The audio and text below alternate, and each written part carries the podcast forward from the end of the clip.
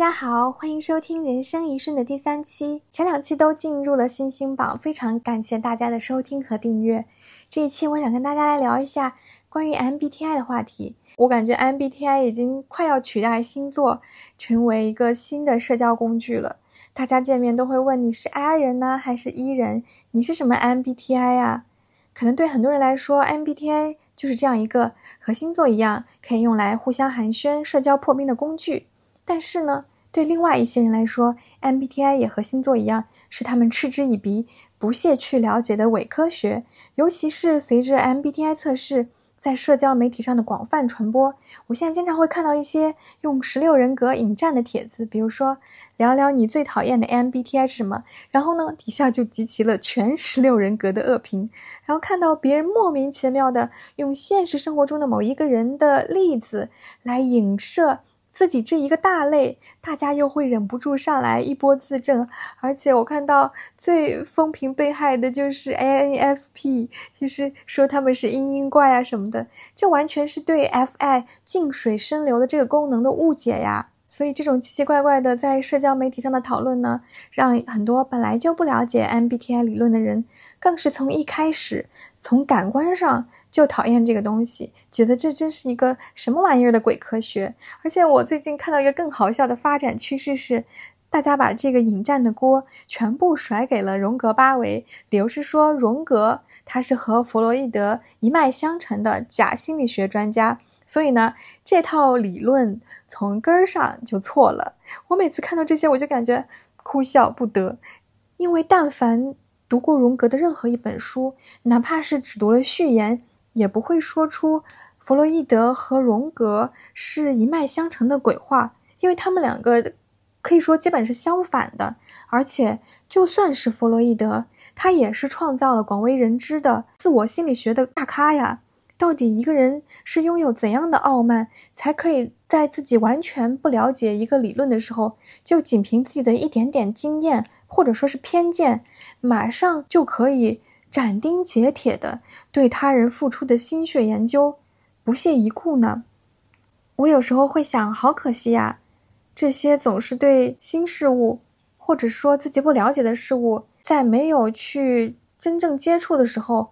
就持着这样一种批判态度的人，错过了一个多么好的了解自己、发展自己，同时也更好的理解他人和他人更和谐相处的机会啊！那么说回弗洛伊德和荣格的区别，弗洛伊德他是从负性心理出发，把一切的精神问题基本上呢都归因为性压抑，但是荣格的心理学关注点却在于母性原理。他希望能看到超越自我的人的一个整体，也就是说，他认为人是有超越肉欲之外的一个灵肉统一的整体而存在的。荣格在他的精神治疗中发现，人不仅是存在着超越着种族差异的相同的生理结构，在精神上其实也有超越所有文化差异的相同根源。比如说，文化差异这么大，但是呢？在世界上却有这么多类似，甚至是完全相同的神话象征，这根本就不是把一切都归因于或者简化为性的复式弗洛伊德原理能够解释的。那么，在荣格看来，这种集体潜意识的存在，就意味着人类有着相互理解的共同心理根源。换句话说，人类就有着这种长久的和平和包容的可能。所以，荣格八维的目的从来都不是为了去给任何人贴标签，无视人的差异和能动性，而是希望真正能够帮助到个体去找到自己和他人的坐标轴，更好的发展自己和理解他人，在走向更多元、更开放、更完善的自己的同时，也能够更加包容。更加平和地去理解他人，而整个人类社会也能因此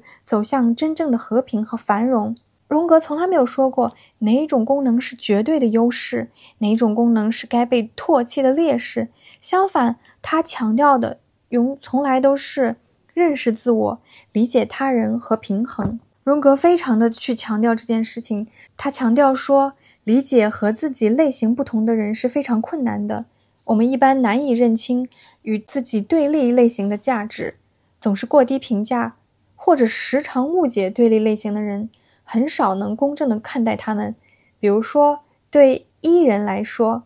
总是摸不透 I 人的内心在想什么，觉得他们冷漠、畏缩不前。反过来，I 人看 E 人，又觉得他们好像有点浅薄，浑身散发着毫无来由的自信。然后他还举了一个例子，他说：“比如说，大家都是爱好音乐的人，想着我们聚在一起，肯定有共同的话题可以聊吧。但是呢，也发现很难理解对方。比如说，一个思维型，也就是 T 型男性，他对自己 F 型，也就是情感型的恋人说：‘哟，你连马祖卡和华尔兹都分不清，竟然敢说自己喜欢肖邦。’那这个 F 型的恋人就会马上反击说。”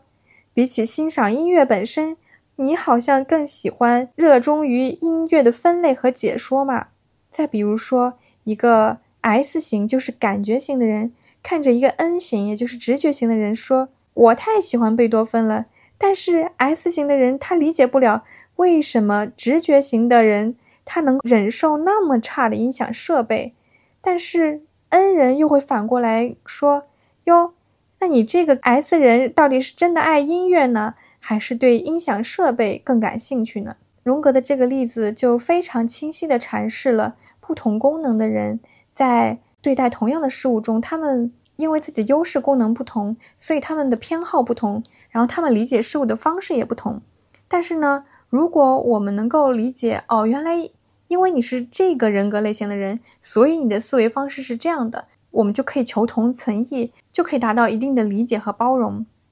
而且，荣格在他的红书里面也写到：如果你走向思维，你要带着你的心；如果你走向爱，你要带着你的头脑。没有思维，爱就是空洞的；没有爱，思想就是空洞的。也就是在他看来，这八个功能是一个统一的整体，在任何一个人的身上，它都是不可缺失的能量。因为每个人都有这八种功能，只不过。有的人更擅长这个，有的人更擅长那个，所以即使组合起来不同，但大家每个人都有八种心理能量，其实都是可以在一定程度上达成互相理解的。荣格在他的红书中也有相应的描述，他说：“作为一个人，你就是人类的一份子，因此你有整个人类的特征，就像你自己是整个人类一样。如果你正在战胜或者杀掉反对你的同类。”那么你也杀掉了自己身体里的那个人，谋杀掉了自己的部分生命，所以这种思想怎么可能是为了把人部落化，给自己的缺陷找合理化借口的工具呢？荣格的一生涉猎哲学、美学、文学、文化学、精神病学、神学、宗教学多种思想领域，他发现。从亚里士多德和柏拉图一直到近代哲学，唯心主义与唯物主义，唯名论与唯实论，经验主义与理性主义，一元论与多元论，悲观主义与乐观主义等众多哲学流派对立，其实无一例外都是和自己的人格类型的局限有关，因为每个人都仅仅拥有有限的普遍性。所以呢，这份心理基础的沟壑，其实无论是曼妙的艺术，还是理性的科学，都是无法填平的。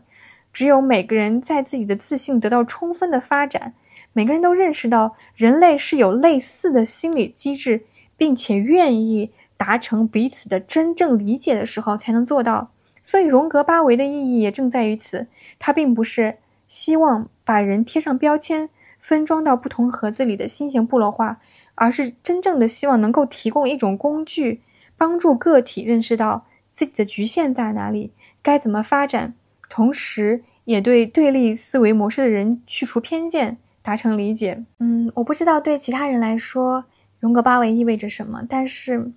对我这个人格类型，我是 INFJ，对我这个人格类型来说，我非常感谢这套理论，它一针见血地提出了 S 一是我的劣势功能，也就是。活在当下的能力是我的劣势功能，是我非常需要发展的一个功能。我特别希望在我二十多岁特别痛苦的时候，我就非常深入的了解到了这套工具，那我可能心理健康发展的这条路就可以缩短很多。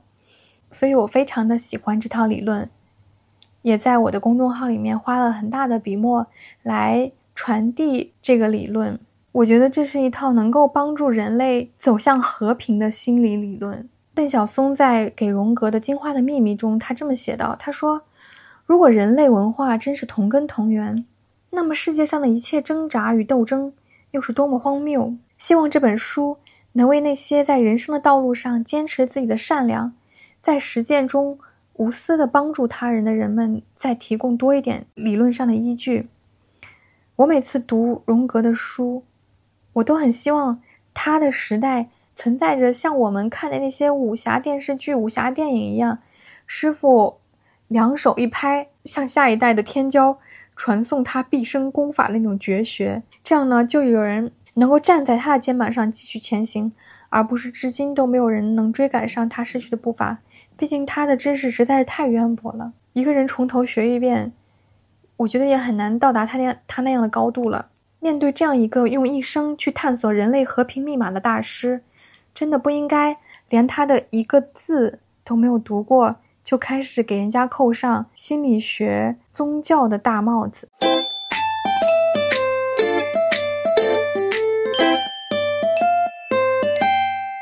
解除了对荣格八维的误会，我希望能在这一期把我非常喜欢的这一套，我个人认为是一套非常简单易懂。的自我定位和自我发展工具介绍给每一个需要它的人。我觉得这个理论它不仅是一个自我认识的工具，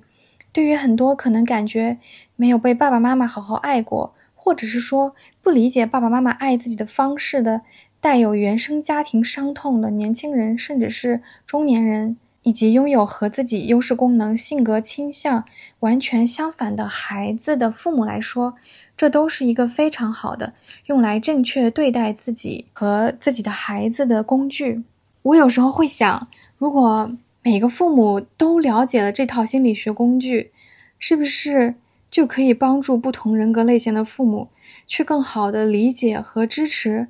而不是扭曲和误解自己的孩子？也许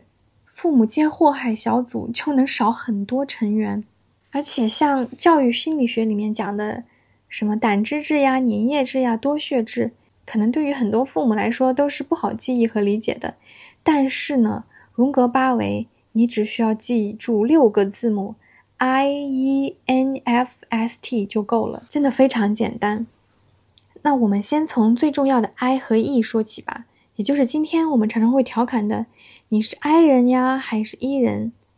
内向型还是外向型？这个概念听起来好像非常简单。但实际上，它并不是那么容易判断。一个沉默寡言的人，他有可能是外倾型；一个能说会道的人，他也有可能是内倾型。关键的区别是在于，这个人汲取能量的方式是偏向来自外物，还是偏向来自内心。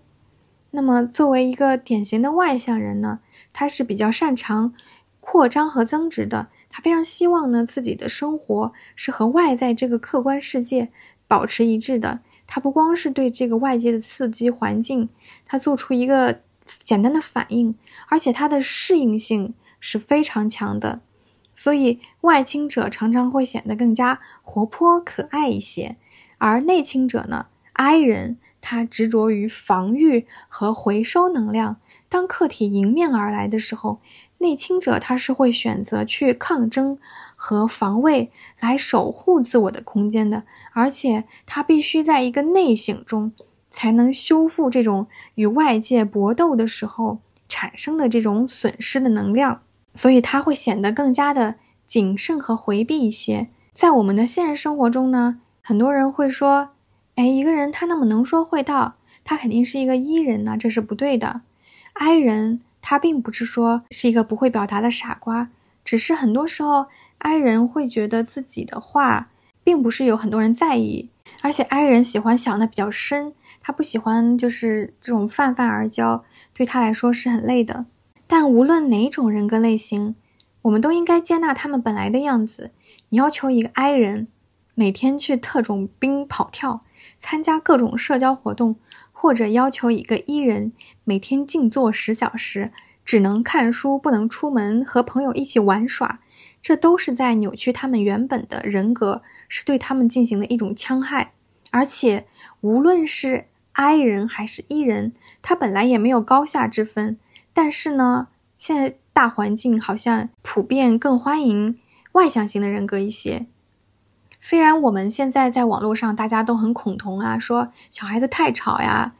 小孩子怎么怎么的，然后说不要在社交场合或者说不要在公共场合看到小孩，就把小孩置于一个非常讨厌的地位。大家讨厌的这种小孩类型，大约也都是比较吵、比较闹的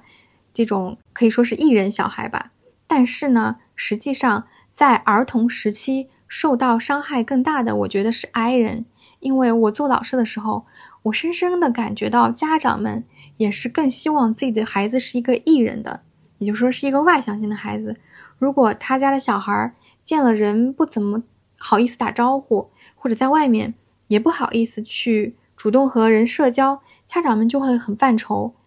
就会开始设想：我的孩子以后会不会是一个孤僻的 nerd？长大以后会不会交不到朋友，谈不到恋爱，找工作会不会不受欢迎？而且他们会把这种焦虑投射给小朋友，让内向型的小孩进一步在自我认同上面出现问题。内向型的小孩，他可能会因为爸爸妈妈他这种最亲爱的人对自己的这种人格或者对自己这种性格的不接纳，而产生一种非常强的羞耻感，进一步变得更加的胆怯和害羞，更加的不敢打开自己。而且在内向型人格这个方面，内向型的男生。是会比内向型女生受到的压力更大的，因为女生在社会期待上面，他们是希望女性成长为温柔、接纳、能够支持他人的这样一个形象的。但是男性被希望更具有攻击性、更强悍的类型的。而当一个男生表现出温柔、安静、不怎么喜欢向外增值和扩张这样的一个性格的时候，父母很多时候是很难接受的，他们会觉得这个男孩子长大了之后，不论是在情场上还是在职场上，可能都没有太大的竞争力，他们会很焦虑。所以我这里想跟大家聊三个男生 I 人小孩的故事。我印象中非常深刻的一个小男孩，叫他小 S 吧，他是一个典型的 I 人，他的妈妈和弟弟都是 E 人，他的妈妈，然后包括。爷爷奶奶都会经常拿他和他的弟弟去比较，说他弟弟有小孩的样子，蹦蹦跳跳，见人打招呼，话也很多，但他呢就是很害羞的，微微一笑，然后那种嗯点头一笑这样子，或者是很小声的去打招呼。他们也经常会对他采取一些他们自以为是帮他把他往外推的这样一种帮助，但实际呢对他来说是一种威胁。或者是一种伤害，比如说他妈妈来接他的时候，会要求他大声叫妈妈，大声道别，不然的话呢，我下次不来接你了。这种之类的话，这种呢，来自最亲的人对自己人格底色的不认同，其实对小朋友的打击是很大的。这个小朋友就在经常表现的很紧张，然后又很怕、很谨慎的样子。我记得非常清楚的就是有一次早上的时候。这个小男孩走过来跟我说：“老师，我一早上没怎么说话，只是听别人，但是我却感觉我的嗓子很痛。他当时的声音非常颤抖，很焦虑。我知道，在他心里，他觉得自己像一个怪胎。为什么别的小朋友可以一直叽叽喳喳，但是他却做不到？而且不仅做不到，他还在叽叽喳喳的环境中感到很痛苦。就这种和别人不一样的孤独感。”加上长期的遭受家人们对自己的性格的不认同，他对自己产生了很强的怀疑。当时我搂着他，我跟他说：“没关系，我也和你一样。你看我，我今天一早上也没怎么说话，但是呢，现在我也觉得我的嗓子很痛。那如果你累了，你就一个人休息一会儿也没关系，去那边看会儿书没关系的。”然后他听到一个大人说，和自己有相同的症状。他当时就好像获得了一种安慰，然后他马上就笑了，他就很开心的回到他自己的座位上，然后安静的拿了一本书在看。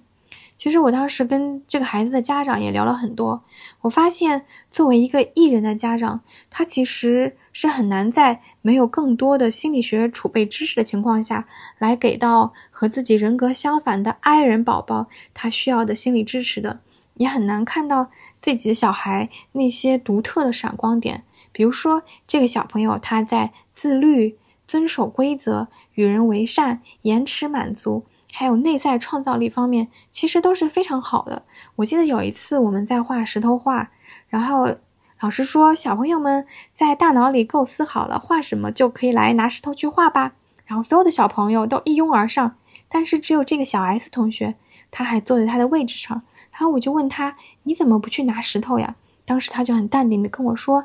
我还在设计。”差不多两分钟之后吧，他就很笃定的把椅子放好，然后拿起石头开始画。而且在展示作品的环节，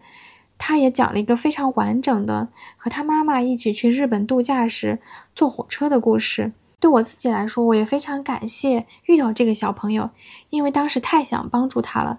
我开始看了很多心理学的书，来寻找支持他的方法。在这个过程中，我认识到我自己和他一样，也是一个高敏感人，而且还因为他，我去阅读了和和孙雄的《孩子的宇宙》的系列的书，包括《孩子与学校》《孩子与恶》。他在这些书里面就提到了黑塞、荣格等等这一系列。对我整个自我认知都产生了非常深刻影响的伟大作家。我在二零一八年的日记中，我还写到：今天的清晨，我依然想感激小 S 同学，谢谢你给了我一个机会，让我重新整合自己的童年，正视真正的自己。如果没有遇到一个这么像我的你，让我如此心疼，想要守护。可能我就不会真正意识到我们自身性格的问题，因为想帮你走出阴霾，却找到了自己的人生困境的出口。希望你和你的名字一样，接纳这让你摸不透的变幻万千的四季，也明白不变的依然是这永远在轮回的自然。所以，如果你是一个艺人家长，不要着急把孩子变成自己理想中的外向型。而是应该给他原本的性格更多的认同和鼓励。同样的，如果你是一个 I 人宝宝，但是呢，你有一个每天逼自己外向的 E 人父母，也不要太怪他们，他们仅仅是没有掌握一套这样的心理学工具来帮助和支持你而已。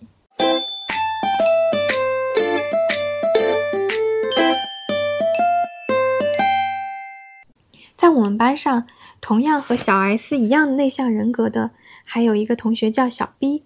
小 B 呢就显得幸运一点，因为他的家长也是同样的一个内向型人格，然后他在安全感和自我认同感上就明显要更好一点。比如说，小 B 他也是一个不怎么爱运动和说话，但是喜欢安静看书的小朋友。但是他的妈妈就不会很焦虑，或者是很急切的去逼他跟大家打招呼。说再见啊这些，而是很安静的陪他一起看书，放学慢慢的来，然后等他这样子的。然后这个小朋友他就表现出了一种超越同龄人的沉稳和安定感，甚至呢，他还因为这份沉稳受到了其他小朋友的尊敬。平时我如果让他来组织和管理一下班级，他不需要去嘶吼，只是很镇静的说出来，大家都愿意听他的，有种以德服人的感觉吧，我觉得还挺有趣的。那么第三个小朋友，他的名字叫小 L，他呢刚开始到班里面也是不说话的，很安静的样子。就是我们班的另外一个老师怎么和他讲话，他都不说话，他不回答的。然后我就发现他很喜欢恐龙，然后我就跟他讨论一些关于恐恐龙的问题。但是没想到呢，他的话匣子一下就打开了，他跟我讲了很多关于恐龙的故事。然后他说那些的时候，他的眼睛里好像有小星星一样，他的声音特别好听，我到现在都能回忆起他甜甜的样子。而且他的爸爸和妈妈也是，从来都不会逼他去和人打招呼什么的，对他安静内向的性格非常接纳的家长。我现在有时候还会看到他妈妈在朋友圈分享的他画的画，真的是特别有灵气的一个孩子。然后他现在学习也很好，性格也很好。对家里的妹妹也很友善，是一个非常受欢迎的爱人小宝宝。所以呢，我真的非常想告诉拥有爱人宝宝，却因为他们不喜欢和人去交际而感到非常焦虑和困惑的家长：你们的孩子只是拥有一个这样比较安静的性格而已，为什么不能接受他们最自然的状态呢？为什么一定要要求每一个孩子都是像百灵鸟一样叽叽喳喳的呢？内向型的孩子他就是这样，即使是很深的感受，他们可能也不愿意表达出来，造成一种他们好像是冷漠的、疏离的这样一种误解吧。但其实他们那一刻内心已经对这件事情倾注了极大的关注，只是没有表现出来而已。所以，请不要因此而焦虑，否则他们可能会因为达不到成为你们期望中的那个开朗、活泼、热衷表达的孩子而自责、自卑、失去自我。因为他们想成为让你满意的孩子，他们并不是不活泼、不天真、不可爱。他们在自认为安全、熟悉的环境下，其实也是挺天真、挺活泼、挺热情的，只是他们需要更多的安全感而已。而这个安全感，就是来自于亲人们，他最爱的那些人们，他身边的这些人们对他们的一个最自然的状态的接受，帮助他们知道，即使我不外向也没关系，我的亲人朋友会接受这样的我，我可以做自己。这其实才是最重要的。而且，如果你有一个内向、敏感型的孩子，你最大的好处可能就是会发现，这个孩子你的学习上不用你操心，深入思考、专心致志、思维清晰、善于内省，这是对很多来孩子来说却需要学习才能掌握的事情。但是，对内向、高敏感型的孩子来说，是他们的天赋。在中国当前的这种 教育评估标准下，你拥有一个这么省心的孩子，难道还不值得开心吗？为什么又要仅仅因为你所谓的孩子该有的那种天真的模样，而去压抑他们真正的天性呢？当然了，对拥有。伊人小孩的爱人爹娘也是一个很大的挑战。当他们想要安静的看会儿书，想要安静的跟孩子讲个故事，想要安静的跟孩子玩一个角色扮演游戏的时候，可能就会感到很困难。我有一个朋友，就是他自己是一个 I 人，但是他的宝宝是一个 E 人，他每天追在这个 E 人宝宝后面上蹿下跳，他真的很心累。但是呢，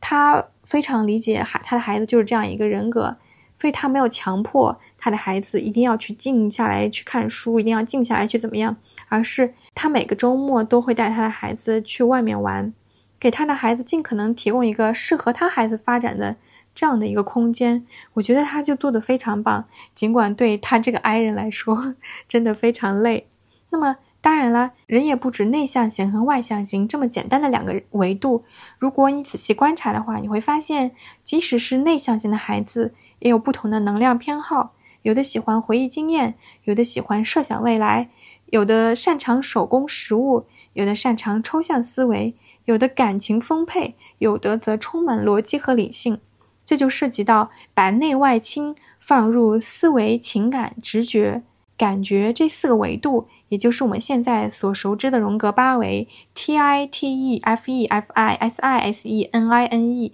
嗯，本来想一次把这个录完的，但是发现太长了。那么这一期就讲 I 和 E 的区别，下期再来细细讲讲八维对应的不同特质，以及我们应该怎样去给到不同特质的人他们更需要的支持吧。下期再见喽，拜拜。